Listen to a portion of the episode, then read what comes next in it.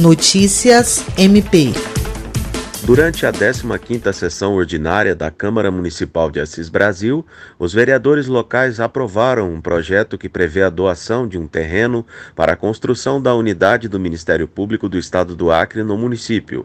O pedido de doação do terreno foi feito pela Procuradora-Geral de Justiça do Ministério Público do Estado do Acre, Cátia Rejane de Araújo Rodrigues, ao prefeito Gerry Correia Marinho, que se comprometeu em levar a demanda à Câmara Municipal.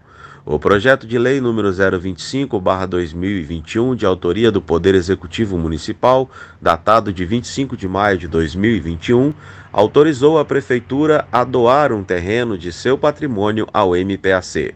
Em reunião realizada no dia 6 de maio deste ano, a PGJ contou que o MPAC já havia conseguido viabilizar o recurso para a construção da unidade, através de emenda do deputado federal Alain Rique sendo este recurso já sinalizado pelo Ministério da Economia.